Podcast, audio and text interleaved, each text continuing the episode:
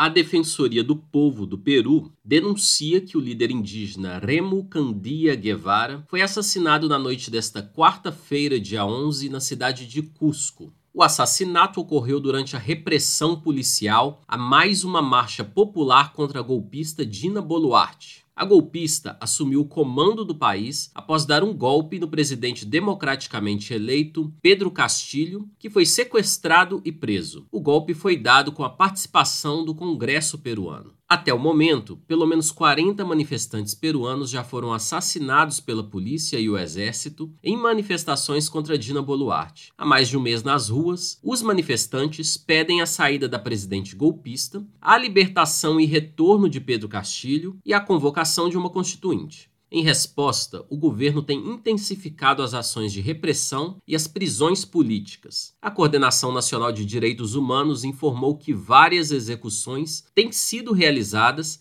além do uso indiscriminado da força, criminalização de protestos, abusos policiais e prisões massivas sem justificativa legal. Um dos crimes denunciados foi o massacre de 10 pessoas na região de Ayacucho e outras 17 em Puno. De Belo Horizonte, da Rádio Brasil de Fato, com informações da Telesur, locução de Wallace Oliveira.